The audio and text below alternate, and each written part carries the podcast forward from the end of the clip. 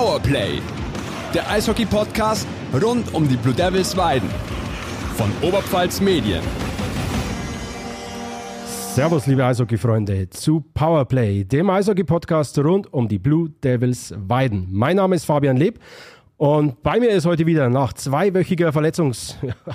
Das ist, wie ich im Modus bin. Nach zweiwöchiger Krankheitspause äh, Thomas Webel. Tom, servus. Ja, servus, Fabian. Ja, heute ist eine spezielle Folge für uns, denn die Hörer sehen das jetzt nicht, aber wir, wir zeichnen. Wir sehen's. Wir, wir sehen's und auch unsere Gäste sehen es. Wir zeichnen heute vor ein paar Zuschauern auf, die sich bei uns hier im Verlagsgebäude in Weiden eingefunden haben, um auf die Saison der Blue Devils zurückzublicken und auch einen kleinen Ausblick zu wagen. Und da muss ich herzlichen Dank an die Blue Devils sagen. Sie haben uns in den letzten beiden Tagen ja eine Steilvorlage äh, gegeben, um hier diese Folge bestreiten zu können. Weil ich bin ehrlich, eigentlich, als wir die Idee hatten, wir machen danach so einen kleinen Live-Podcast bei uns nach der Saison, war die Intention eine andere. Wir wollten hier den Aufstieg feiern. Ich habe gedacht, ich muss die Gäste heute irgendwo aus dem Bräuwirt rausziehen oder was weiß ich. Äh, und schauen, dass sie einen geraden Satz rausbringen. Es ist leider nicht so, es ist anders gekommen, ihr habt es alle mitbekommen. Nichtsdestotrotz wollen wir die Möglichkeit hier äh, auch nutzen, um einmal Gratulation zu sagen an unsere Gäste, die heute da sind. Das ist zum einen der Trainer Sebastian Buchwieser und sein Kapitän Dennis Tilsch. Servus erst einmal, hallo. Hallo, servus, danke für die Einladung. Servus, servus. Es war, jetzt, es war schon schön zu beobachten, welchen Respekt der Dennis hat. Der Dennis hat schon angesetzt. Hat gedacht, nein, kurz gewartet, kurz gewartet. Der Coach redet als erstes. Ja. Okay. Res Respekt, keine Angst. Respekt. na, na, wir wollen euch wirklich Gratulation sagen und Glückwunsch zu einer wahnsinnigen Saison, die ihr abgeliefert habt. Auch wenn das Ende jetzt nicht so war, wie wir es, ich glaube, wir müssen zwar journalistisch neutral sein, aber wie wir es uns alle gewünscht hätten. Glückwunsch und Tom, du hast noch eine kleine Anekdote. Äh, äh, was hast du noch zu Heim im, was hast du daheim im Schrank gefunden? Äh, ich habe daheim noch das Crowdfunding-Shirt. Und das muss man sich überlegen, das ist jetzt nicht so lang her, dass diese Aktion war, dass diese Aktion auch notwendig war. Und jetzt diese Saison, also bei aller, wie soll ich sagen, bei aller, äh, ja, bei allem Wehmut am Ende, dass es dann doch nicht geklappt hat, muss man sich das, glaube ich, schon vor Augen führen, was für eine Entwicklung das einfach war hier die letzten Jahre. Also von Spielbetrieb muss gesichert werden bis zu, ah Mist, wir haben den Aufstieg ganz knapp verpasst. Das ist schon eine Geschichte.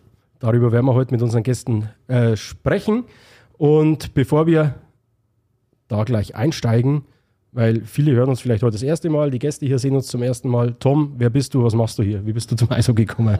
Äh, zum Eishockey gekommen bin ich äh, tatsächlich in den 90er Jahren. Ja, so alt bin ich. Danke, so schaue ich auch aus, ich weiß. Ähm, das hat angefangen tatsächlich mit Inline-Hockey und NHL 94, NHL 95 auf dem PC zocken. Das übliche. Ah, ich bin nicht der Einzige, der das kennt, ich sehe schon. Mhm. Ähm, dann haben wir angefangen, natürlich Eishockey im Winter auf dem See zu spielen, ganz klassisch. Und dann eine Saison auch im, in einem Verein gespielt. Aber wie soll ich sagen, ähm, die schulische Karriere und äh, irgendwie zweimal die Woche abends Training zwischen 21 und 23 Uhr, eineinhalb Stunden entfernt. Das hat sich dann nicht mehr so gut vereinbaren lassen. Dann war ich beruflich äh, neun Jahre in Ingolstadt aktiv, auch im Eishockey-Kosmos durchaus ein, ein Begriff. Unter anderem auch im Jahr 2014 es war für mich dann tatsächlich dort auch einer der Höhepunkte, wo wir dann morgens um drei auf dem Flugplatz in Manchen gestanden sind, wo der Learjet gelandet ist mit der Mannschaft aus Köln vom letzten Finalspiel, wo es die Meisterschaft gewonnen haben.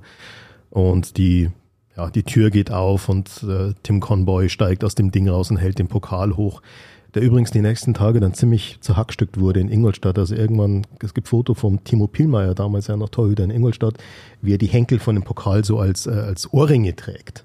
Also war eine ganz gute Zeit. Auf jeden Fall, auch beruflich war ich da mit dem Eishockey eigentlich immer zusammen.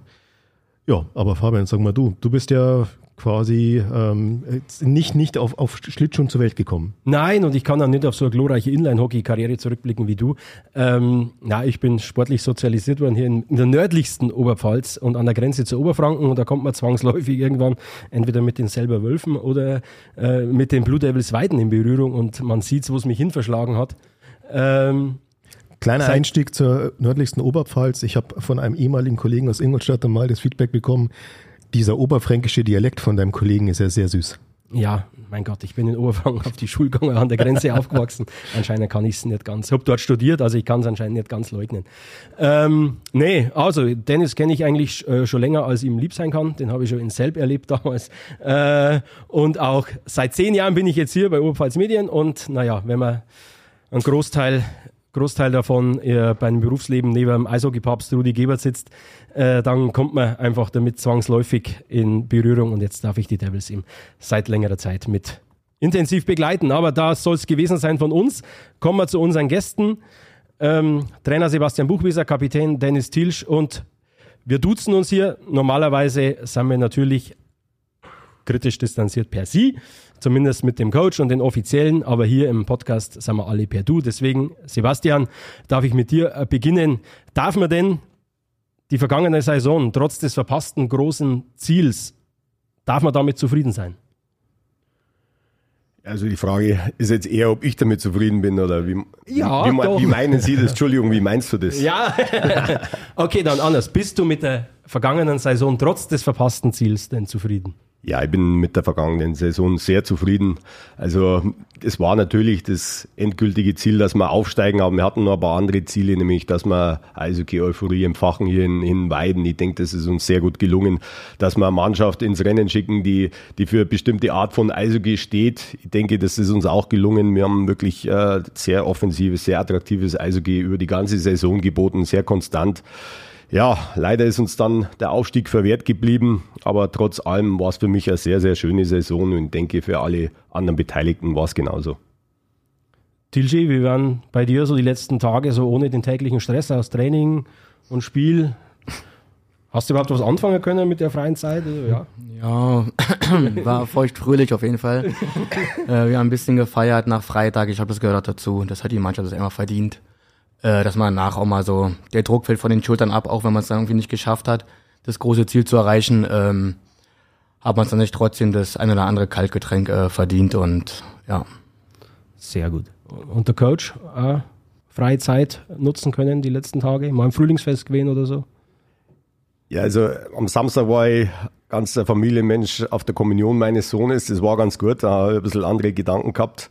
Da war meine Mutter da, da habe ich mir keinen Alkohol trinken trauen. Aber tatsächlich habe ich dann auch ähm, nach dem Fanfest die Zeit genutzt, bin ans Frühlingsfest mit unserem sportlichen Leiter, ich weiß gar nicht, wie ich das sagen darf, ob ich den da mitreißen darf in, oh. die, in, diese, in diese Sache, aber da waren wir einen Tag am Frühlingsfest und hat uns gut getan. Und ich habe die, die Sonne ein bisschen genutzt, ein bisschen selber Sport machen. Also es waren jetzt trotz des Ausscheidens für mich auch schöne Tage. Jawohl, und jetzt haben wir es schon gehört, wir rollen das Ganze nämlich von hinten auf, auch wenn es weh tut.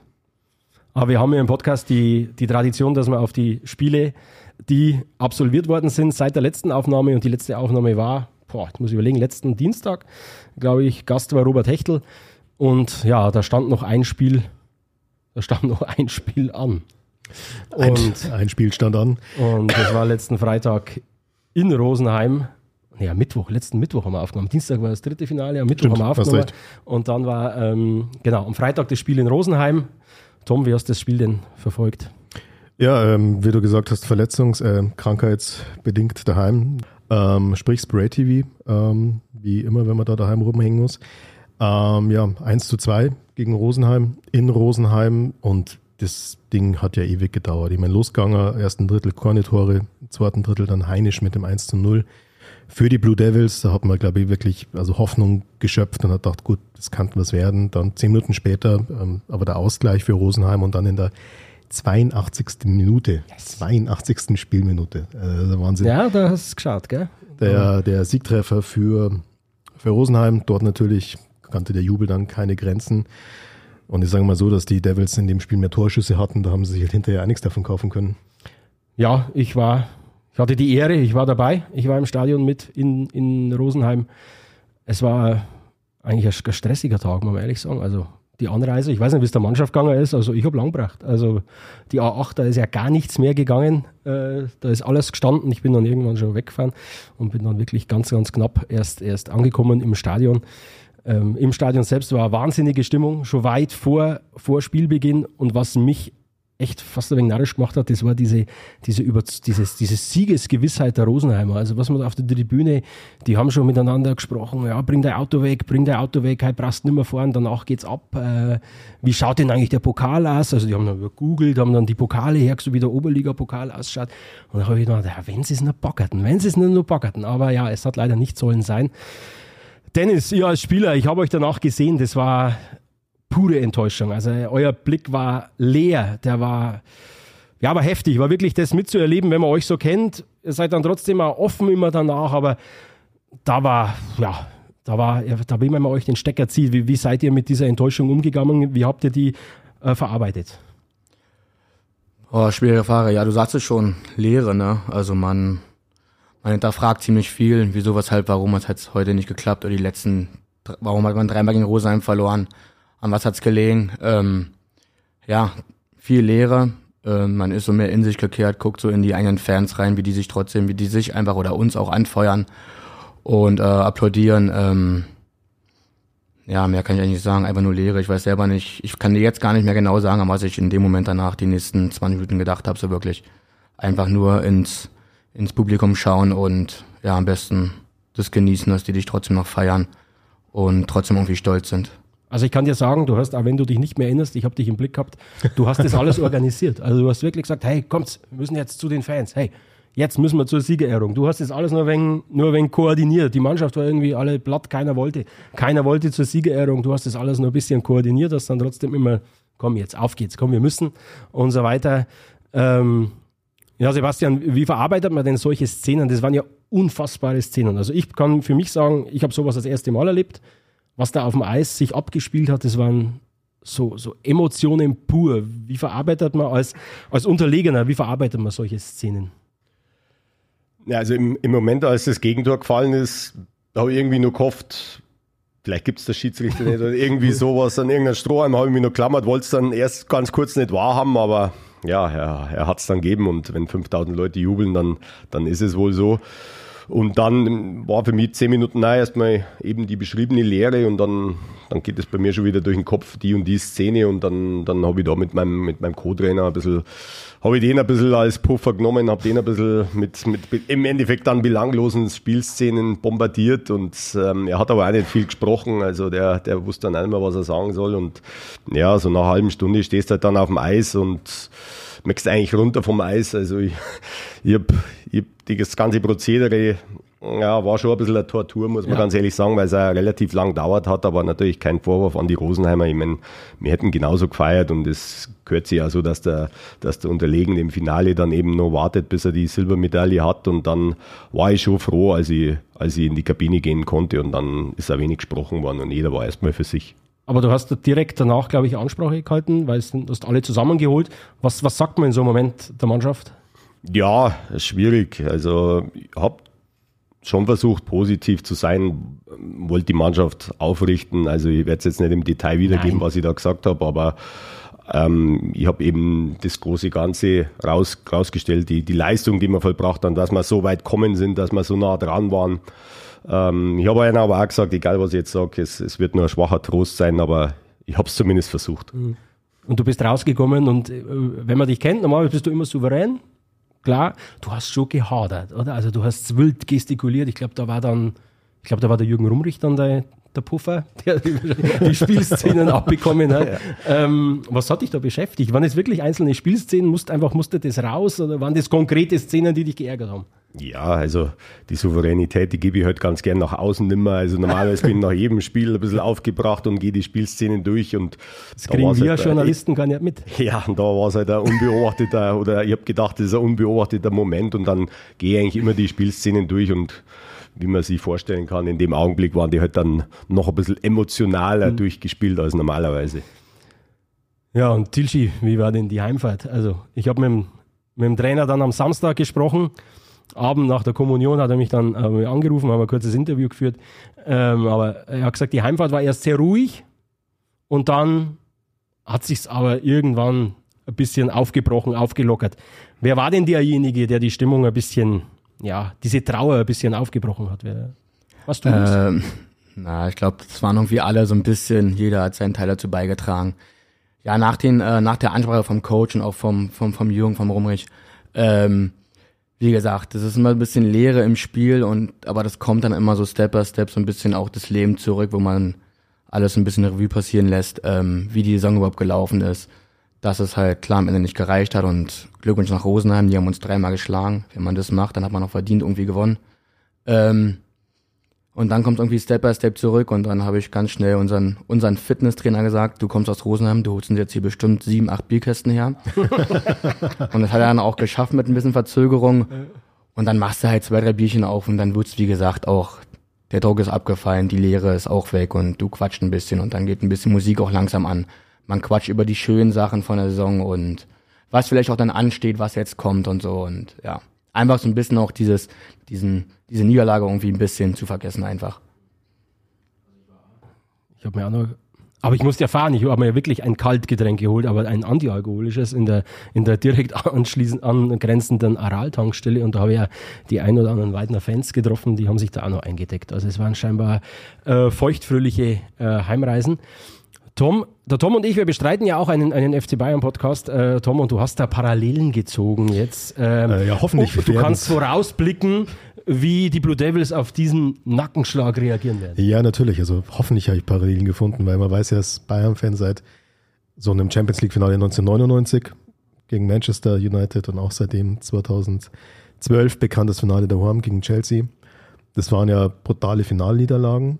Ähm, aber die Reaktion darauf waren ja große Siege. Also sagen ja alle, ohne die Niederlage 99 hätte es den Champions League Sieg 2001 nicht gegeben und äh, ohne das Finale der Horm 2012 hätte es dann im Wembley gegen Dortmund vielleicht nicht gereicht. Also da ist wirklich auf diese Finalniederlagen was aufgebaut worden und das ist für mich schon im Sport generell ganz spannende Frage. Ja, Finalniederlage erst einmal unglaublich schmerzlich, unglaublich schlimm, alles klar. Aber jetzt mit ein bisschen Abstand, den man mittlerweile ja wahrscheinlich schon hat, was kann man aus dieser ganzen, ja nicht nur aus dem letzten Spiel, sondern aus dieser Serie oder aus die, diesen ganzen Playoffs, was kann man da am Positiven mitnehmen für die Zukunft, für die, für die nächste Saison? Worauf kann man da aufbauen? Ja, schon auf, auf viele Dinge natürlich. Also, dass man überhaupt so weit gekommen ist ins Finale in der, in der starken Liga, mit der starken Konkurrenz, das ist schon mal eine sehr positive Sache. Ähm, mir geht's tatsächlich genauso ich bin jetzt normalerweise nach der Saison immer, brauche ich zwei, drei Wochen, bin leer, möchte eigentlich wenig mit Eishockey zu tun haben, aber tatsächlich ist bei mir so, dass ich schon sehr viel Gedanken mit, mit nächster Saison spiele, dass ich so ein bisschen diese jetzt erst recht Mentalität gerade habe. Also das ist jetzt auch neu nach der Saison. Ähm, und dann ist es so, dass man natürlich alles genau analysieren und dann hoffentlich das eine Prozent, das uns im Endeffekt gefehlt hat, ich denke, viel mehr war es nicht, wenn man das mal bildhaft in, in Zahlen äh, pressen möchte, dass wir das dann irgendwo rausholen. Wir werden jeden Stein umdrehen, was wir, was wir verbessern können an allen Ecken und Enden und dann hoffe ich, dass wir eben dieses eine Prozent nächstes Jahr stärker sind. Allerdings muss jetzt leider das auch die Fans sagen, die anwesend sind oder die, die uns zuhören. Eine Garantie gibt es natürlich nie, aber wir können die Wahrscheinlichkeit erhöhen, dass es nächstes Jahr dann doch klappt mit dem ganz großen Wurf. Das ist eine perfekte Überleitung, weil jetzt kommen wir dann zum Punkt Analyse, äh, Kader und Kaderplanung. Ähm, wie weit ist denn die, die Analyse dieser abgelaufenen Saison schon fortgeschritten? Ist die noch im Anfangsstadium oder ist die schon fast abgeschlossen? Nein, das ist natürlich ein stetiger Prozess über die ganze Saison. Also ab dem ersten Saisonspiel wird jedes Spiel natürlich analysiert und und ähm, ja, die, die Kaderplanung für diese Saison beginnt im Endeffekt schon im Oktober, im September des letzten Jahres.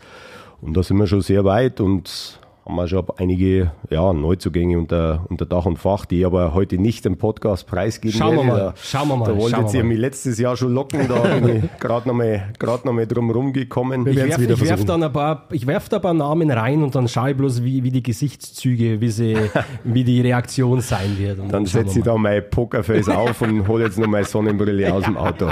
Ja, wir sind ja unter uns hier, sind jemand da. Ja, das ja, hätte ja keiner, hätte ja keiner zu. Du hast gerade gesagt, es hat vielleicht ein Prozent gefehlt heuer in dieser Saison. Steile These. Die Blue Devils hatten einen, einen starken, einen ausgeglichenen, einen sehr tiefen Kader. Aber in der Spitze hat zum einen ein siegbringender Goalie der Marke Pöpperle und ein Unterschieds-Topscorer der Marke Norman Hauner gefehlt. Ist das richtig? Nein, das ist nicht richtig, zumindest nicht vollständig richtig. Also eins muss man ganz klar klarstellen, am Torwart hat es sicher nicht gelegen. Ich denke sogar, das ist meine eigene Meinung, in der Finalserie war unser Torwart sogar stärker als der Pöppele. Also der hat, ähm, ich möchte ihm jetzt nichts nichts abtun, ja. der hat super gehalten, aber er hat auch zwei haltbare ja. Gegentore kassiert, die hat der Hübel in der Finalserie nicht bekommen. Zum Hauner muss ich sagen, ist ein super Spieler, aber es ist immer noch ein Mannschaftssport. Er hat, denke ich, dann schon ein bisschen einen Unterschied gemacht, aber wir hätten das vielleicht auch anders kompensieren können. Aber es ist auch klar, dass solche Spieler wie der Hauner, der ist vom Nachwuchs Rosenheim, den, ähm, den kriegen wir in Weiden nicht, weil der einzige, sagen wir mal, Top-Nachwuchsspieler aus Weiden, das ist jetzt der Adrian Klein, der spielt in der DL, der ist 19, den werden wir jetzt nicht kriegen. Deswegen hat der, deswegen, ja, warum? nee. vielleicht sollte man mal anrufen, ja. Nein, das, das, das, das, hat, das hat nicht warum geheißen, das glaube ich hat Kahun geheißen. Also, ja, ja, das wäre auch noch einer. Ähm, aber das ist zum Beispiel auch eine Sache, die den ganzen Verein betrifft. Ich denke, das hat der Verein jetzt auch erkannt und da die Maßnahmen äh, ergriffen. Also mein Sohn spielt jetzt auch im Nachwuchs. Ich sage jetzt aber nicht, dass der irgendwann in der ersten bei uns dann aufläuft. Aber die Nachwuchsförderung, die mhm. wurde jetzt absolut professionalisiert und bin mir ziemlich sicher, dass in zehn Jahren, vielleicht auch schon früher, mehr Weidener Eigengewächse dann in der ersten spielen werden. Ja, und in Bezug auf die Kaderplanung gab es dann gestern, ja, weiß nicht, also für uns äh, war es ein kleines Erdbeben, ähm, aber wenn ich das jetzt so höre, ähm, hat sich das ja schon länger angedeutet. Gestern wurden neun Abgänge bekannt gegeben mit Lauris ba äh, Bajaruns, Elia Ostwald, Moritz Schug, Edgar Somjakovs, Chad Bessen sowie den Förderlizenzspielern Timon Betke, Roman Kechter, Lukas Ribarik und Kai Zernickel, die zurück sind bei ihren Vereinen. Heute kamen dann noch Ralf Herbst mit Karriereende, Mirko Schreier und Martin Heinisch dazu. Das heißt, es sind zwölf Abgänge. Wenn ich, ich weiß jetzt nicht, der Kader bestand aus 27 Spielern, ist das ungefähr richtig? Ich glaube, wenn ich es grob überschlagen habe, da ist die Hälfte oder knapp die Hälfte weg. Mathe war nie meine Stärke, aber es ist knapp die Hälfte. Ähm, und äh, Sebastian, ich glaube, ich muss jetzt kein wahnsinnig begabter Hellseher sein, um zu erahnen, dass die, äh, dass die Mannschaft der Blue Devils zur kommenden Saison ein völlig neues Gesicht erhalten werden. Da liege ich richtig, oder? Ja, völlig neu, denke ich, ist ein bisschen übertrieben. Natürlich werden wir den Stamm von langjährigen Leistungsträgern versuchen zu halten. Aber es werden, wenn man zwölf Abgänge hat und man nicht mit dann nur noch 15 Spieler spielen will, werden wahrscheinlich ein paar Neuzugänge kommen, ja. ja. Sind denn diese Abgänge eine Reaktion jetzt auf den Nichtaufstieg oder ist es Teil eines äh, längerfristigen Plans? Nein, also natürlich, äh, also da muss ich jetzt vielleicht ein bisschen weiter ausholen, aber wir können natürlich nicht die, die Verpflichtung eines Spielers von dem abhängig machen, ob man jetzt eine Finalserie gewinnt oder nicht. Also wenn wir jetzt in der, in der Overtime zweimal wir den Schuss ins Tor gemacht hätten, ähm, dann hätten wir den behalten und jetzt hat Rosenheim die beiden Schüsse gemacht. Deswegen der wir den jetzt raus. Also das wäre natürlich nicht zielführend und auch nicht professionell, sondern das ist natürlich ein längerer Prozess. Ähm, die Leistungen werden analysiert. Es, es, sind viele Komponenten. Das ist auch nicht ganz einfach. Ähm, der Mann oder der Spieler, Entschuldigung, der muss ins Spielsystem passen. Der, der braucht mal Aufgaben für ihn. Er muss mit seiner Rolle klarkommen. Also es sind sehr, sehr viele Dinge, die da die damit einfließen. Deswegen ist es auch nicht einfach. Deswegen bei dem einen oder anderen wird vielleicht die ein oder andere Entscheidung auch Kopfschütteln verursachen. Da habe ich absolutes Verständnis dafür, weil man natürlich nicht im Detail genau die Hintergründe kennt. Zudem muss ich jetzt auch nochmal was sagen. Nächste Saison gibt es eine neue Regelung, eine Nachwuchsregelung. Wir dürfen nur noch 15 Feldspieler über 23 auf dem Spielbericht haben.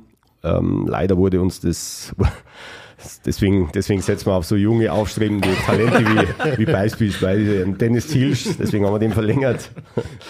Und, und das wurde uns auch sehr, sehr spät vom DEB mitgeteilt. Also das, ich, ich finde die Regelung gut. Also es sollte für Nachwuchs was getan werden. Das ist immer okay.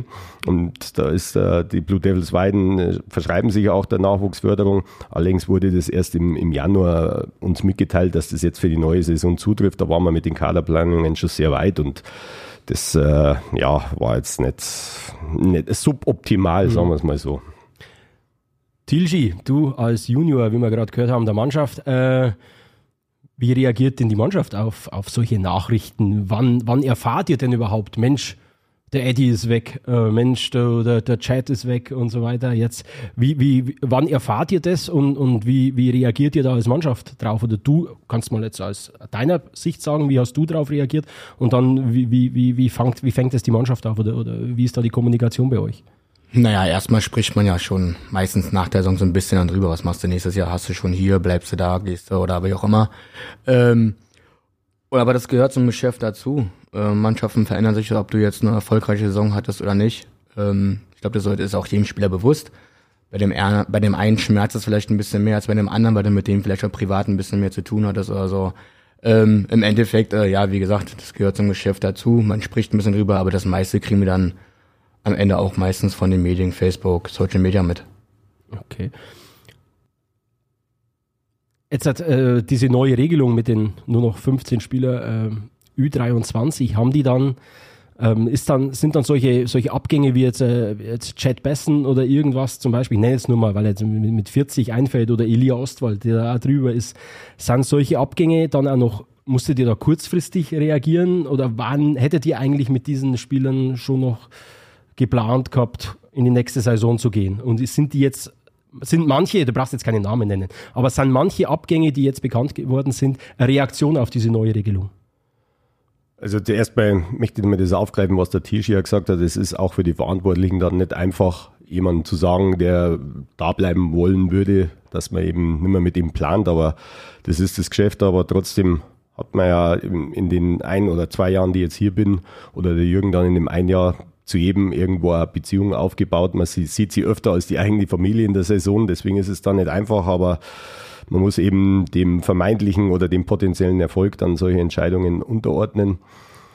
Die Abgänge sind natürlich nicht nur aufgrund der Regelung. Also ist ja klar, dann hätte man einen anderen, der über 23 ist auch ähm, keinen Vertrag mehr geben können, sondern es sind immer mehrere Komponenten. Aber bei einigen äh, Abgängen spielt diese Regelung auch mit rein, sind aber niemals der ausschließende, der ausschließliche Grund.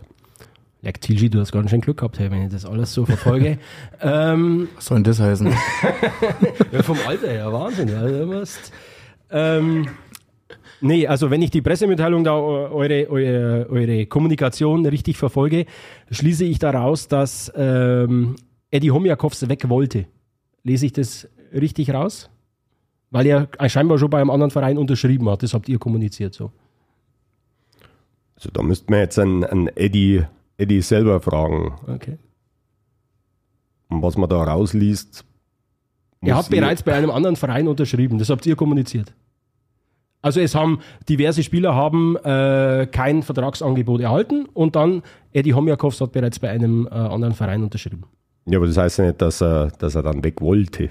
Also nur weil beim anderen Verein okay. unterschrieben hat, heißt nicht, dass er weg wollte. Ich sage jetzt aber auch nicht, dass wir den nicht wollten. Man soll nur dann immer nicht zu viel reininterpretieren in, in äh, Mitteilungen. Aber das ist ja unsere Aufgabe. Ja, ja. deswegen sage ich es ja nochmal. Aber vielleicht kurz weg von der ganzen Interpretiererei. Ähm, Dennis, in deine Richtung die Frage. Wie ist das, wenn so Spieler das Team verlassen? Also gibt es da Abschiedsfeier? Werden die irgendwie verabschiedet? Hocken wir sie nochmal zusammen? Wie läuft das? Ja, da hat jeder Spieler seinen eigenen Tag und dann wird hart gefeiert. Also haben wir jetzt 13 Feiern. Also wir feiern jetzt im Stück ziemlich lang. Oh, nee, natürlich. Tage. ja, nee, also natürlich ähm, trifft man sich und quatscht drüber und redet nochmal über die geilen, guten Zeiten. Ähm, aber wie ich schon gesagt, das gehört zum Geschäft dazu. Ähm, wir waren jetzt ein paar Tage auch in der Stadt mit den Jungs. Der eine war dabei, der andere nicht. Ähm, das ist auch von dem Spieler dann selber abhängig, ob er noch mit der Mannschaft, mit denen er viel erreicht hat, äh, Zeit verbringen will und ein bisschen quatschen will, ein Bierchen trinken will oder halt nicht. Ähm, aber eigentlich waren so gut wie alle dabei. Du hast es gesagt, das ist das Geschäft, das ist allen bewusst. Aber wie läuft es danach? Also gibt es da Spieler, mit denen man mal zusammengespielt hat, mit denen jetzt du zum Beispiel noch länger Kontakt hast, auch Jahre hinterher, oder scheiden sich dann einfach die Wege? Ja, auf jeden Fall, klar. Also wie gesagt, auch ähm, wenn du während der Saison schon merkst, ey, cooler Typ, oder du hast mit dem auch privat einfach schon während der Saison mehr zu tun, dann wirst du danach nicht, nur weil er nicht mehr mit dir zusammenspielt, den Kontakt abbrechen. du wirst den Kontakt weiter pflegen, bei dem einen mehr, bei dem anderen weniger. Und ähm, ich habe schon noch einige, viele Freunde. Und es ist ja auch einfach heutzutage durch Social Media mal einfach eine Nachricht zu schreiben, hey, wie geht's, was gibt's Neues und so weiter. Also doch, der Kontakt wird schon meistens noch mit seinen Kumpels gepflegt. Ja, Sebastian, jetzt sind zwölf schon weg. Ähm, kommt denn da noch mehr? Ist das schon Ende der Fahnenstange oder werden den Verein noch mehr verlassen? Du brauchst keine Namen nennen, bloß ja oder nein. Oder also ich denke, zwölf ist ja eine stattliche Zahl. Ja. Ich gehe jetzt einmal davon aus, dass, dass keiner mehr dazukommt, aber ich hoffe, ich werde nicht ans Kreuz genagelt, wenn nee, doch nee. noch einer dazukommt. Aber ich gehe mir davon aus, dass keine weiteren Abgänge nee, zukommen wir sind ja hier nicht bloß, wir, berichten ja nicht nur im, im, Digitalen, sondern wir haben ja noch so ein kleines Ding namens Tageszeitung. Und das ist immer wunderschön, wenn man dann fertig ist mit der Planung und dann kommen, wie gestern, neun Abgänge bei den Blue Devils. Denkt man, komm, jetzt halt auf wieder Abendschicht. Aber wunderbar, also dann gebe ich schon mal weiter nach oben. Heute, also heute haben wir es ja schon, aber morgen kommt nichts mehr. Ähm, was mich, was mich interessieren wird, ist das Thema Förderlizenzspieler. Ähm, da waren ja mit, mit Roman Kechter und äh, mit Lukas Rieberig zwei von den von den Ice Tigers mit dabei und ich glaube, wenn ich sage, der Roman Kechter war schon ähm, absoluter Gewinn äh, für die Mannschaft. Ist dieses Thema komplett zu oder gibt es da irgendwie eine Möglichkeit, dass man die auch für die kommende Saison wieder, wieder gewinnen kann? Also ich hoffe natürlich ganz schwer, dass wir nächste Saison auch wieder mit den Nürnberg Ice Tigers kooperieren und ich möchte mich an der Stelle ja ganz herzlich bedanken dass sie uns da eben unterstützt haben in der schwierigen Phase, als wir viele Ausfälle gehabt haben. Und auch der Lukas Rieberig hat sein Schärflein zum Erfolg beigetragen, hat einige wichtige Tore auch geschossen. Ähm, wir wollen dann natürlich auch diese Kooperation nutzen, um eben junge Leute, die wir für nächste Saison verpflichten, ein bisschen DL-Luft schnuppern zu lassen. Und wie sich das dann entwickelt, weiß man nie, weil man nicht weiß, wie viele äh, Ausfälle, wie viele verletzungsbedingte Ausfälle der jeweilige Verein hat. Aber ich hoffe sehr, dass wir die Kooperation weiterführen und beide Vereine dann ihren, ihren Vorteil herausziehen können. Aus Schwenningen war der Kai Zernickel da. Ähm, warum hat er in den Playoffs gar keine Rolle gespielt? War das beabsichtigt?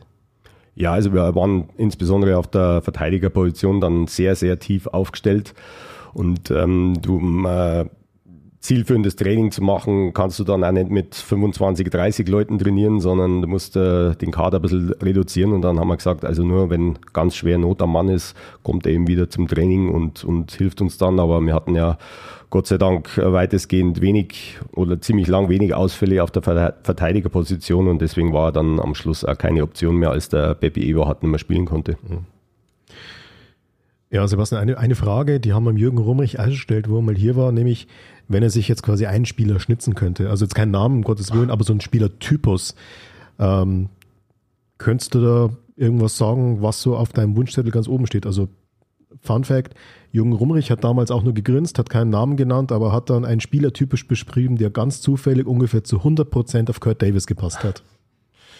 Ja, ja, als ich letztes Jahr hier war, habt ihr mir ja nach, nach dem Spielertyp eben, eben gefragt und da haben wir in Kurt genau den richtigen gefunden und das hat man dann auch gesehen heuer im Powerplay. Er hat unser Powerplay nochmal auf ein ganz anderes Niveau gesetzt und, und er war bei 5 gegen 5 ein ganz wichtiger Faktor für uns. Ja, wenn er mich so direkt fragt, dann werde ich das einmal machen. Vielleicht hört der Jürgen dann auf mich und, und kauft uns den dann. Also wir brauchen nur einen äh, rechtsschießenden, möglichst robusten Torjäger, der vorne uns im Überzahl noch mehr Option gibt und dann auch bei unserer Chancenverwertung äh, einige, einige Prozent uns in die Höhe hebt. Das wäre echt schön. Also ich hoffe, der Jürgen hört sich den Podcast an. Da bin ich mir sicher. Macht er. Er, weiß, macht er. er macht er. Das sagt er immer wieder, vor allem auf seinen Fahrten nach Hause und so weiter. Da kriege ich immer Feedback von ihm. Äh, also, Jürgen, du hast es gehört, ran an die Buletten. Äh, hol mal. Und dein Lieblingsthema, ich weiß, sind, sind die Neuzugänge, die du uns alle verraten wirst jetzt dann. Äh, ähm, wie viele sind denn schon fix? Oh. das ist voll. Jetzt, jetzt erwindet er sich. Ich weiß es nicht. ich weiß es nicht. Ich finde, dass diese, dieser ganze Podcast ein bisschen äh, trainerlastig ist. Naja, passt schon. Also ich rede die ganze Saison sehr, sehr viel vor der Mannschaft. Ich denke, den Podcast könnte man mal als Plattform benutzen, dass also rhetorisch begabte, eloquente Spieler wie der Tilschi mal öfter zu Wort kommen. Also wenn der, wenn der Trainer bei uns einmal im Jahr zu Gast ist und die Spieler wöchentlich, ähm, finde ich, dass der schon sehr spielerlastig ist, äh, der Podcast. Und Nee, nee, mit dem Tilschi sprechen wir dann noch über das Kulturprogramm in Mallorca, ähm, das er sicherlich für die Mannschaft ausgearbeitet hat, für, für den Trip ab Samstag. Ähm, aber nee, ähm, wir bleiben jetzt schon. Jetzt, jetzt, jetzt sind wir mal bei dem Thema Neuzugängen. Dann gehen wir es halt anders an. Was ist denn, äh, ich sage jetzt einfach mal, wie findest du den Torwart Danny aus den Birken? Wie findest du den? Danny aus den Birken. Wer ihn nicht kennt, Olympia äh, Silbermedaillengewinner und so weiter äh, mit Pyeongchang. Den hat in München jetzt gerade, äh, oder hat keinen neuen Vertrag bekommen. Ist ein paar Mal Meister geworden in München. Und man munkelt so ein bisschen und man hört ein bisschen was. Also, wie findest du den? Ein guter Typ? Geburtsort von dem? Düs Düsseldorf. Ich dachte Rosenheim. Ach so, Okay, okay. alles klar. Nee, also äh, uns wurde zugetragen, der wechselt in die Oberpfalz. ähm, da die Eisbären Regensburg schon abgelehnt haben, jetzt, äh, mir, vielleicht geht er dann nach Amberg, ich weiß nicht, keine Ahnung. ähm, Ja, aber jetzt ernsthaft, also Danny aus den Birken, denke ich, ist jetzt nicht realistisch für uns Okay. in der Oberliga. Also das muss man jetzt schon mal sagen. naja, man weiß es ja nie. Also dann schauen wir mal, was so äh, sich demnächst tut. So, Tom, dein Herzens, deine Herzensangelegenheit. Dann nehmen wir jetzt einmal. Oleg, der Pressesprecher ist nervös. Äh, nein, nee. Also gut. dann wollen wir mal. Dann schauen wir mal. Äh, Wenn es soweit ist, wie viele Neuzugänge zu den Blue Devils kommen. Sie müssen ja ein paar holen. Also bei, bei zwölf Abgängen ist es ja, liegt es ja auf der Hand und dann lassen wir uns überraschen und dann äh, wollen wir jetzt nicht weiter hier äh, quälen, unseren Trainer. Aber Tom, eine Herzensangelegenheit von dir, alter, alter, alter Crowdfounder. Ähm, du hast einmal auf die langfristige Entwicklung der, der Blue Devils äh, geblickt. Ja, langfristig ist sogar relativ in dem Fall, weil allzu lang muss man gar nicht zurückblicken. Das geht ein bisschen auf das zurück, was wir am Anfang ja auch gesagt haben, diese Entwicklung, die dieser Verein genommen hat, die dieses Team genommen hat. Also wenn man sich jetzt mal die Statistiken vergleicht, vor zwei Jahren und heute, also zwei Jahre nur, das ist jetzt nicht allzu lang her. Vor zwei Jahren haben wir 43 Punkte aus 34 Spielen gehabt, jetzt waren es 127 Punkte aus 48 Spielen in der Hauptrunde. Das ist schon, das ist schon eine Ansage. Und Tordifferenz, da wird es dann, glaube ich, richtig krass. In der Saison 2020, 2021 eine Tordifferenz von, was irgendjemand? Na, wahrscheinlich nicht. Keiner so geisteskrank wie ich. Minus 6. Heuer plus 165. Also warum diese Zahlen? Es geht einfach nur darum zu zeigen, was sich hier auch entwickelt hat in, in, in relativ kurzer Zeit. Und du hast das ja vorher schon angesprochen, Sebastian, dieses Thema auch die Eishockey-Begeisterung in die Stadt zu bringen. Das ist ja, glaube ich, was, was ihr gerade in den Playoffs geschafft habt. Ähm, wenn man sich angeschaut hat, wie die Leute angestanden sind um Tickets, das war übrigens auch privat unter den Kollegen hier im Haus, war das durchaus ein Thema. Hast du schon ein Ticket? Hast du noch eins über? Ich will nur rein, ich will nur rein. War ja dann ausverkauft immer. Also ich glaube, da hat sich, da hat sich wirklich viel getan. Jetzt würden wir gerne darüber ein bisschen reden, über diese ganze Entwicklung. Ähm, was waren da eurer Meinung nach so die Hauptgründe? Kaderverstärkungen sowieso klar, wir nicht drüber reden, brauchst gute Spiele, um Spiele zu gewinnen. Aber was hat sich denn ansonsten noch so getan in dem Eishockey-Standort Weiden? Da muss der Kapitän ran. So eine ganz klare Frage für einen Coach, oder? Nee, Jetzt ich glaube einfach, ich glaube einfach, das ist auch klar, wenn du Erfolg hast, kommen die Fans, wenn du keinen Erfolg hast, bleiben die Fans weg. Das ist, glaube ich, in jedem Sport so. Ähm, und wir haben, glaube ich, auch attraktives Eishockey gespielt, wir haben nach vorne gespielt und sind hinten reingestellt. Ähm, es waren viele Offensivaktionen da. Ähm, ja, und ich glaube, das war einfach äh, attraktives Eishockey auch ähm, für jedermann. Und das, wenn das dann irgendwie der in der Stadt drüber gesprochen wird, dann kommen auch noch andere Fans dazu, die da vielleicht vorher nicht so auf Eishockey gestanden haben oder für die das einfach gar kein Begriff war. Dann waren sie halt ein, zwei Mal da und äh, waren halt gefesselt vom Sport, von, von wie wir spielen oder generell vom Sport. Und ja, ich glaube, das ist dann so ein so ein Werner, so ein laufender Prozess einfach. Und das kommt immer mehr und dann war es halt ausverkauft. Ich denke ja, dass drumherum sehr viel passiert ist. Also das muss man auch sagen. Die Das, Fam- da Family, folgt mir jetzt auch raus, ja. Family Day war super, dann diese Aktion mit den Stickern. Also da waren ja sehr, sehr viele Sachen. Wir waren äh, sehr präsent. Ich denke auch, dass der Podcast einiges dazu beigetragen hat. Danke. Das ist richtige Antwort. Das Bierchen gibt es dann auch. Nein, aber das, es ist was Wahres dran. Also wir waren in den Medien sehr präsent. Wir sind die Nummer eins mit Eishockey hier in der Stadt. Das ist auch eine sehr schöne Sache. Das gibt es ja in Deutschland nur in sehr wenigen Städten.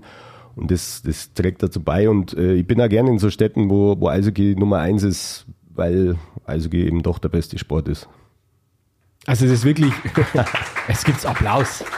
Und Das kann ich wirklich bestätigen. Das kann ich aus, meiner, aus meinem eigenen, ganz, ganz privaten Umfeld meiner Familie äh, beschreiben. Da ist das Eishockey, war bis vor zwei, drei Jahren, muss man ganz ehrlich sagen, es war, war nicht existent oder irgendwas. Aber jetzt mal mein Sohn, mein Sohn ist eineinhalb, der hat mich gerade gefragt, Papi, wo gehst du hin? Ich gehe jetzt in die Arbeit. Papi, Eis? Papi, Eis? Also, na, Eishockey, ja, in gewisser Weise. Ich gesagt, ja. Oder meine Tochter schaut die Bilder an, die ist vier, schaut die Bilder an, wie ihr im, im, im Stadion nach dem Spiel in Rosenheim sagt, Papi, warum schauen die alle so traurig? Warum schauen die? Dann, Eishockey ist einfach in Weiden echt durch den Erfolg jetzt natürlich auch sehr, sehr präsent, ist in vielen Familien heimisch geworden, wo es vielleicht nicht der Fall war. Wie schafft man das jetzt, dass das so weitergeht? Jetzt, wenn man mal ehrlich ist, die Oberliga-Saison auf die Oberliga-Struktur schauen wir gleich auch noch. Aber wie schafft man das jetzt, dass, diese, dass man das in die neue Saison hineintransportiert, damit das, äh, dieser Hype weitergeht in Weiden? Coach. Ja, wir sind jetzt zum Siegen verdammt. ja, das habt ihr auch schon. Das habt ihr in der Hauptrunde habt ihr auch schon alles kurz und klein geschossen.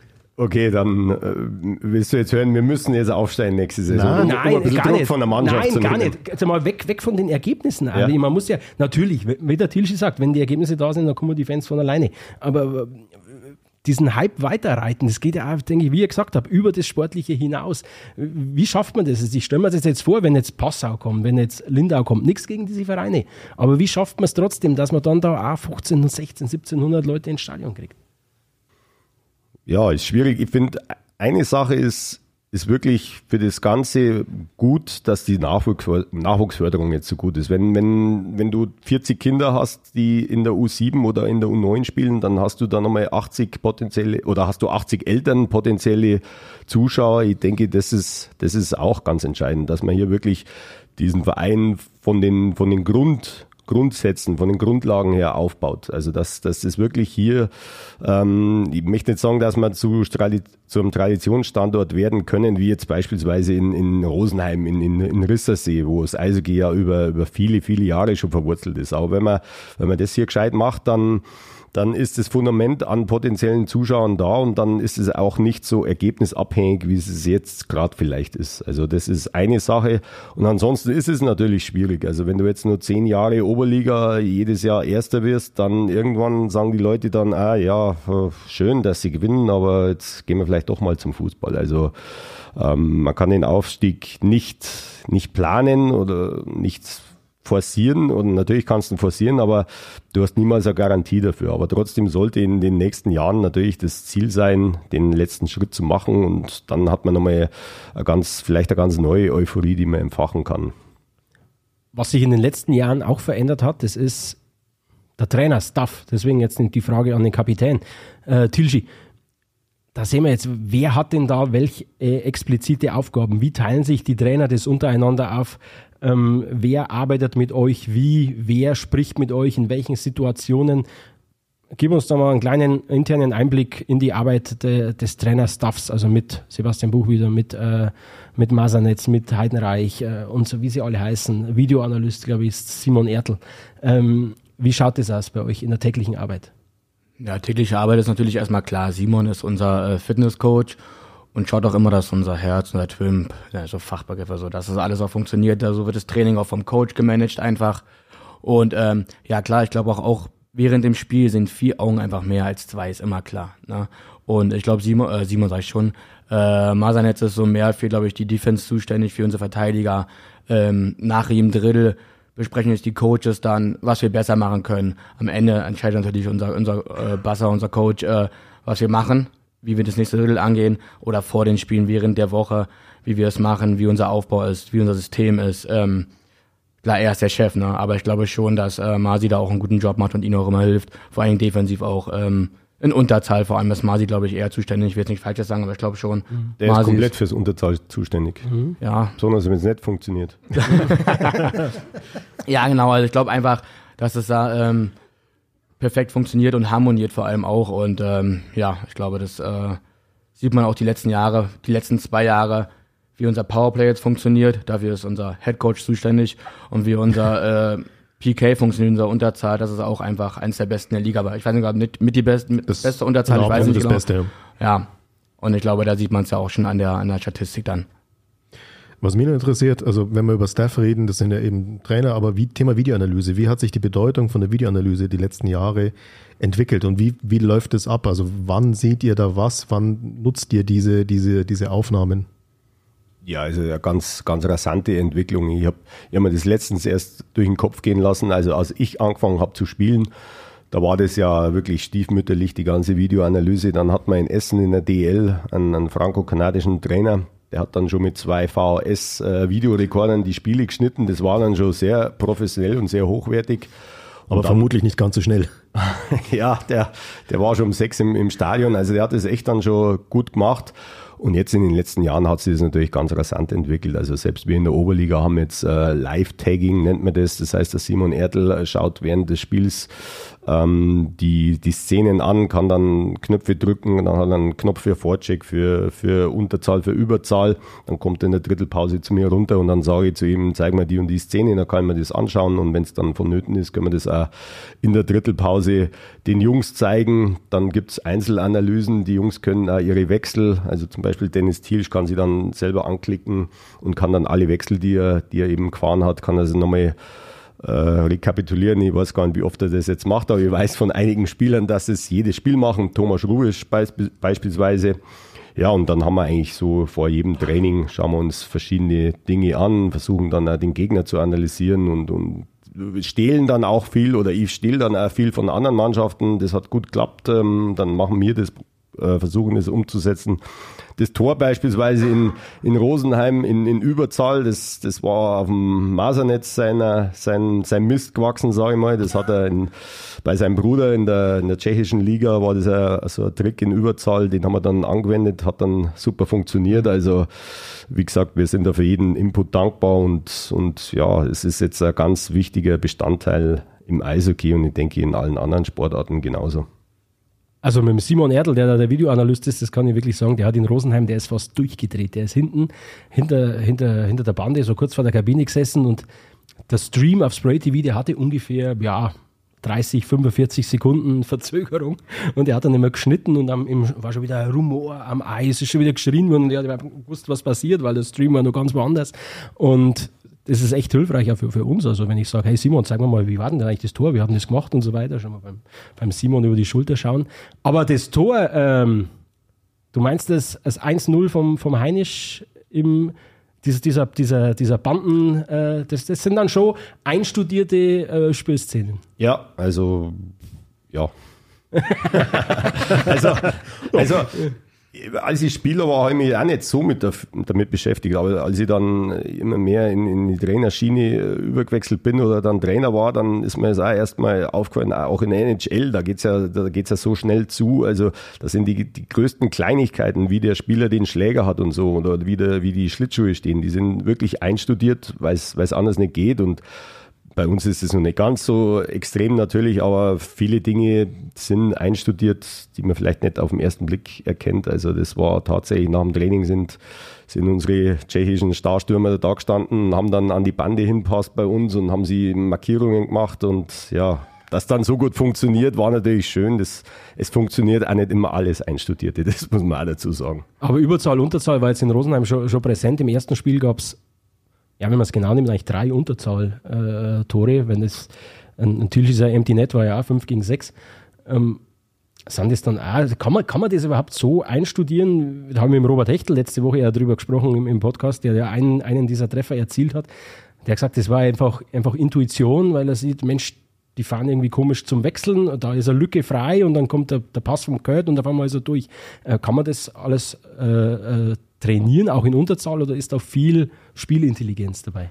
Also in Unterzahl die Tore einzustudieren. Das, das sag ja, aber so Umschaltmomente. Ja, das, das, geht nicht. Ähm, es ähm, sind ja nicht immer Spielzüge, sondern wir sagen dazu Habits, also einfach Angewohnheiten. Also das versuchen wir auch viel zu machen, dass man eben, wenn er Zweikampf ist, in der Defensivposition ist, also da geht's da geht's viel um so Angewohnheiten, die man, die man, die man einfach drin hat. Und das gehört da auch dazu, dass man dann eben sieht, die wechseln schlecht oder so ein Unter oder in Überzahl und dann eben den 2 gegen 1 Konter versucht zu realisieren. Sind denn im, im infrastrukturellen Bereich, jetzt rund um die Mannschaft, sind da im Sommer auch noch äh, Neuzugänge geplant? Oder Änderungen Anpassungen? Erweitert man den Trainerstab? Wird man Videoanalysen, noch irgendwas Neues äh, installieren im Stadion? Ist da irgendwas geplant? Ja, wir haben jetzt tatsächlich eine Kamera installiert, die hat man jetzt diese Saison schon, die werden wir jetzt nächstes Jahr auch nochmal vermehrt nutzen, dass man eben das Training auch aufzeichnet. ja, Tilschi.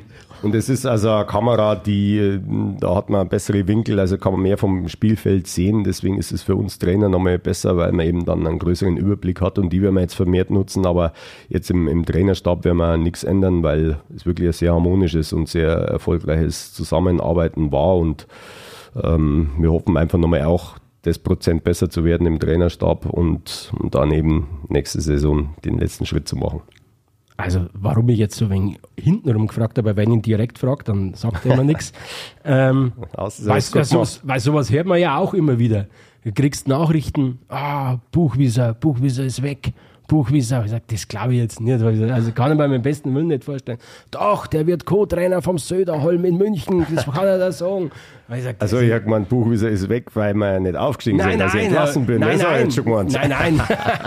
Im Gegenteil, weil halt äh, so ein noch verhältnismäßig junger Trainer, der da gute Arbeit leistet in der Oberliga, vielleicht höherklassige Ambitionen wecken könnte. Also da braucht sich niemand Sorgen machen, oder? Ja, erstmal danke für, für, die, bitte, bitte. für den Honig, das tut man natürlich auch gut.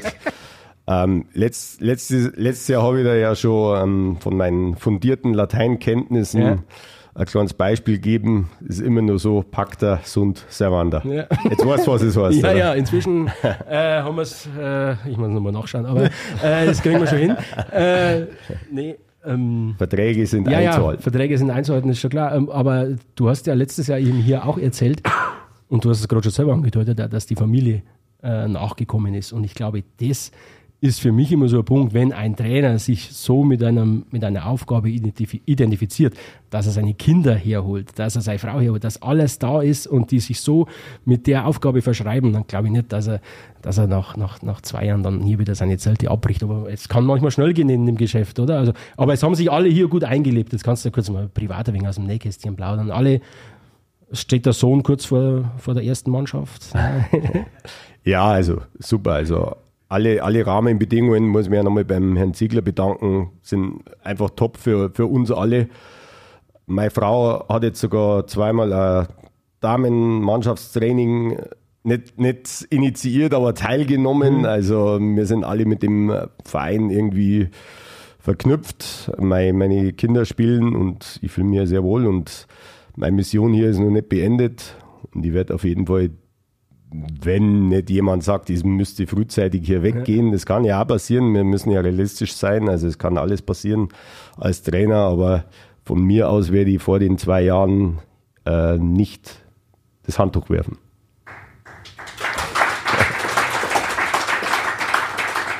Findet, auf, findet Zustimmung hier.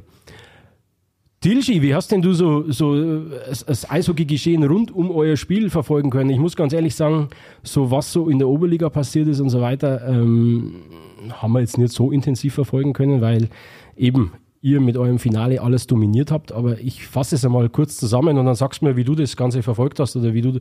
Äh, ich glaube also, aus der Oberliga sind Landsberg und Klostersee weg.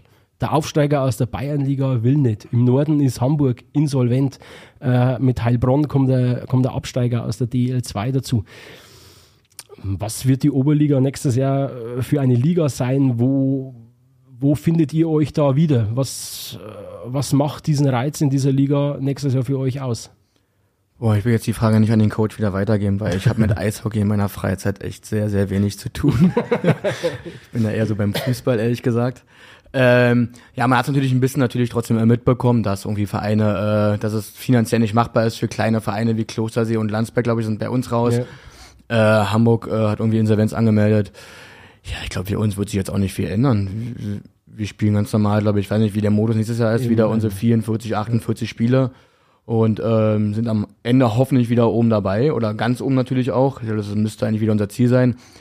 Aber wie es jetzt weiter, ähm, wie der Modus dann ist, das entscheidet der DB immer relativ mhm. ähm, spät.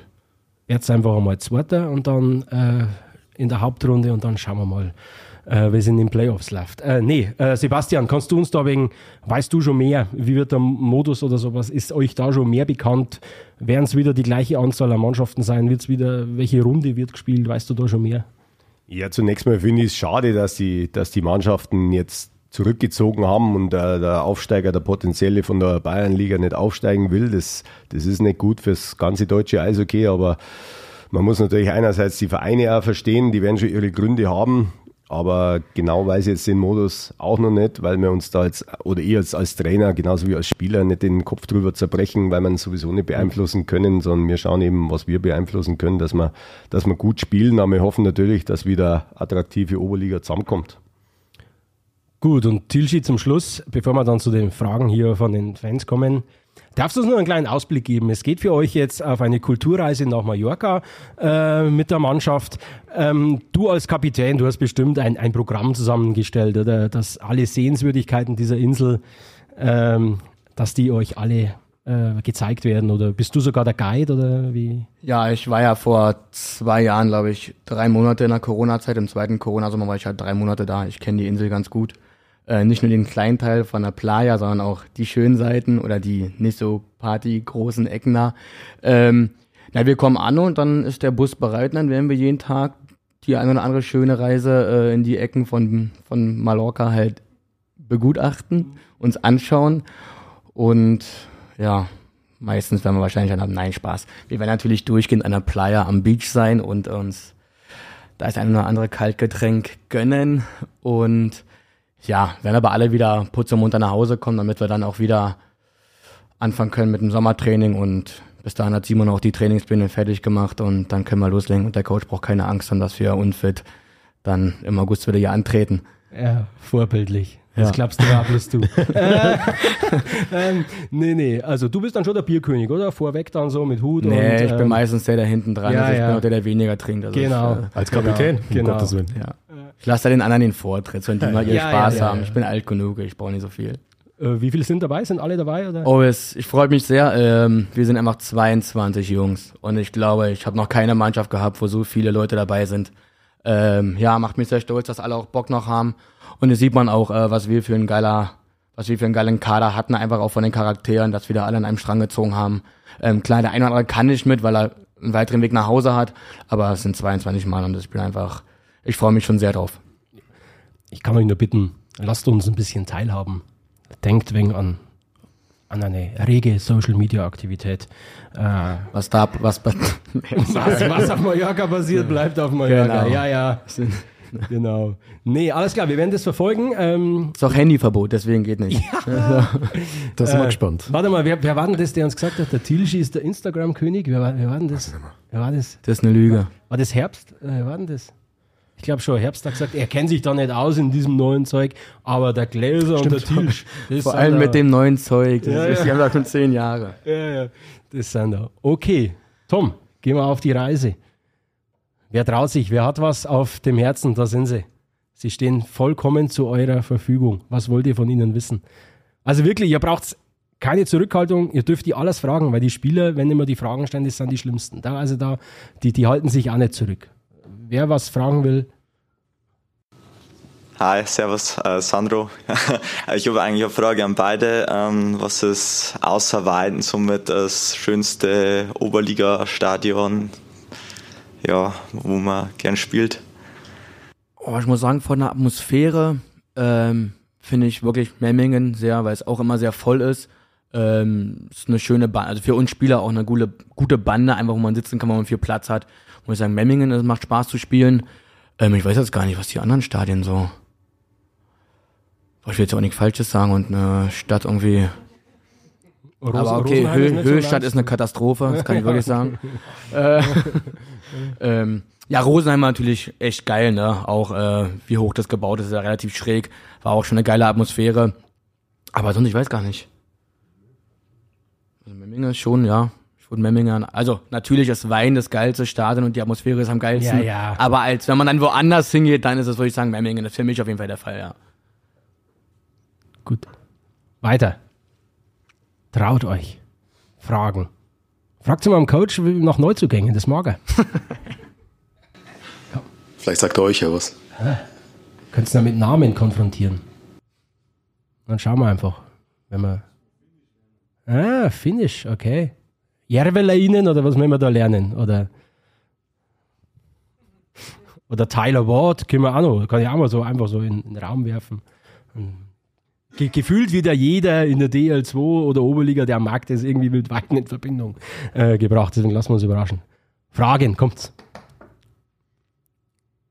Ja, das, da habt ihr aber Glück gehabt heute. Also die, die Mitspieler, die ist alt. Da ist eine Frage, Tom. Ja, Servus in die Runde, Jonathan. Ähm, kann man denn jetzt Spieler wie den Eddie Homjakovs oder Jet Bessen oder Elia Ostwald mit seiner Ruhe im Spielaufbau wirklich ersetzen oder wird da immer dann das fehlen, was die äh, ausmacht im Eishockeyspiel? Ja, also wir analysieren die ganze Sache natürlich äh, sehr lange. Und natürlich ist es ja so, wenn man, wenn man jemand den Vertrag nicht verlängert, hofft man natürlich, dass man jemand findet, der den mindestens gleichwertig ersetzen kann oder teilweise sogar ähm, ja vielleicht ein bisschen ein Upgrade für einen Kader ist. Also wir lassen jetzt keinen gehen, wo wir uns denken, ja, äh, den können wir nie ersetzen. Also das wird dann schon bedacht und dann hoffen wir, dass die Neuzugänge eben dann die Spieler gleichwertig ersetzen können oder eben vielleicht sogar einen kleinen Push für die Mannschaft geben. Und es ist natürlich immer eine Sache, ähm, wie jetzt der Eddie, der war jetzt lang da, der, der, hat natürlich viel fürs Spiel gemacht, aber es ist, es ist immer so das ganze Spielsystem. Und ich habe es ja vorher schon gesagt, es ist nicht einfach so ein Prozess, wo man sagt, naja, jetzt sind wir nicht aufgestiegen, jetzt sind wir den und den weg, sondern man versucht eben für, für den Verein, für die Mannschaft das Beste rauszuholen und da sind wir eben zu dem Schluss kommen, dass wir ein paar Veränderungen brauchen und hoffen, dass es natürlich gut klappt. Aber Garantie haben wir auch nicht, aber wir sind guter Dinge. Dann ziehen wir das nicht unnötig in die Länge. Wenn ihr, wenn wirklich keiner mehr Fragen hat. Ah. Es wird beim Versteigern, je öfter du fragst. Weißt du, die Dauer schon auf jetzt langsam. Ja, servus der Helmut. Äh, eine Frage an beide. Wie geht man das dann nächste Saison an? Sagen wir jetzt mal, ein Eddy spielt angenommen in Memmingen, man spielt gegeneinander zwei Jahre lang in der gleichen Mannschaft und plötzlich spielt man gegeneinander. Ist es überhaupt möglich, dass man da dann zu 100% reingeht? Weil er ist ja trotzdem der Eddie, den wo ich immer den Rücken freigehalten habe, oder gehe ich voll drauf? Ja, also ich spiele auch schon lange Eishockey. Ich glaube, ich habe in jedem, so fast in jedem Team irgendwie ein, zwei Jungs, die ich kenne, mit denen ich zusammengespielt habe. In den 60 Minuten, da denkst du nicht dran. Und der Sport ist so schnell, du siehst nicht, ob das jetzt äh, eine Eddie vor dir ist an der Bande oder ob das ein, keine Ahnung, XY an der Bande ist. Ich glaube, darauf achtest du nicht. Du spielst dein Spiel und davor bist du Kumpel, danach bist du Kumpel und während dem Spiel bist du einfach Feind. ja, Eddie ist großes Thema hier. Aber Memmingen siehst ich habe Rüsselsee gehört. Schauen wir mal, äh, wo er auftaucht. Coach? Ich muss den Eddie fragen.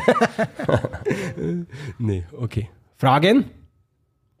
Ja, schau, jetzt, jetzt flutscht es langsam. Sehr gut. Ja, servus Alex.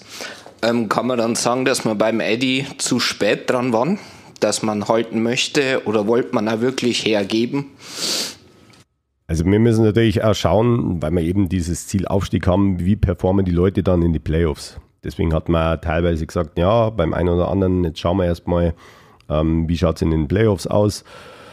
Das ist dann natürlich immer so Abwägen, auch vom Spieler. Warte ich so lange, bis ich das Angebot kriege oder, oder schaue ich gleich weiter? Also es sind immer verschiedene Faktoren. Ähm, ich hoffe jetzt mal, Eddie war ein guter Spieler oder ist ein guter Spieler und ähm, ich hoffe jetzt aber doch, dass wir den irgendwie gleichwertig ersetzen können. Beim Eddie kommt ja noch dazu, er ist ein äh, Import, früher hieß man Ausländer, das sagt man jetzt nicht mehr, da hast du nur drei Stellen. Also da muss der schon genau in das Profil passen, das wir nächstes Jahr als Mannschaft haben wollen. Ja, und deswegen ähm, ist jetzt da die Veränderung da. Und wie es dann genau abgelaufen ist, werden wir jetzt öffentlich natürlich nicht, nicht preisgeben.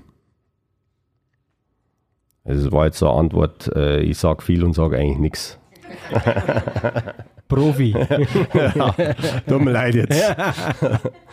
Aber wir merken, der Eddie ist ein, ein großes Thema in, der, in den. Ja, auch zu Recht. Also ja, ich, ich, weiß gar nicht, zwei Jahre jetzt bei mir und vorher war er auch, glaube ich, schon ein oder zwei Jahre da und ist natürlich auch, auch für die Zuschauer absolut äh, elektrifizierender Spieler. Er ist schnell, er hat ja viele coole Tore geschossen, mal vor hinterm Tor. Also da haben wir schon Verständnis dafür, dass das, dass das ein kontroverses Thema ist. Na? Noch jemand? Okay. Dann wollen wir das jetzt nicht in die Länge ziehen. Der Coach will aufs Frühlingsfest vielleicht noch. äh, nee, ich sag vielen herzlichen Dank, Sebastian Buchwieser. Vielen herzlichen Dank, Dennis Tilsch. Ja, wir sagen danke. Es hat echt Spaß gemacht. Ja. Also ich spreche jetzt mehr für uns beide, wenn es okay ist. Tilschi, Vollkommen okay. Dankeschön. Tilschi war auch gar nicht nervös. Und Ähm, danke an, die, an unsere Fans, dass sie auch zu dieser Veranstaltung uns nicht alleine im Stich lassen haben. Nein, nein. Äh, vielen herzlichen Dank. Also ich sag's bloß nochmal, der Erlös dieser Veranstaltung, wir haben ja Eintritt verlangt und so weiter, ähm, das, da bereichern wir uns nicht, das fließt komplett ähm, in die Nachwuchsarbeit des ersten EV Weiden. Da wird, äh, glaube ich, vor unserem Haus Das wird, das wird ein bisschen wird aufgestockt. das Ganze dann noch ein bisschen äh, aufgestockt und dann geht das alles einem guten äh, Zweck zu. Wir sagen vielen Dank, ähm, wie gesagt, an Sebastian Buchwieser und Dennis Tilsch. Erstens für euren Besuch hier, war, war eine angenehme Runde. Vielen Dank für diese spannende, erfolgreiche und für uns auch manchmal anstrengende Saison. War viel Arbeit habt ihr uns gemacht, aber das machen wir gerne. Und mit diesem Podcast, wir haben jetzt auch Playoff-Modus gehabt, wir waren jetzt echt Aber wie? äh, wöchentliche Erscheinungsweise. Das wird es jetzt gewesen sein. Ähm, wir machen keine Pause, sondern wir machen im, wir wechseln auf einen monatlichen Turnus. Wir werden jetzt mal, wenn die Leute ins Licht drücken, die in der laufenden Saison einfach ein bisschen zu kurz kommen. Das ist das Team hinter dem Team, das ist das Orga-Team, das ist äh, die Jugendarbeit, äh, Eismeister, was weiß ich, solche Leute, die werden wir jetzt mal in den Fokus rücken. Und dann werden wir vielleicht mit der einen oder anderen Special-Folge äh, noch für Überraschung sorgen. Aber das sollte als Cliffhanger gewesen sein. Vielen Dank fürs Zuhören. Vielen Dank. Bleibt gesund. Bis demnächst. Ciao, ciao. Servus. Powerplay, der Eishockey-Podcast rund um die Blue Devils Weiden von Oberpfalz Medien.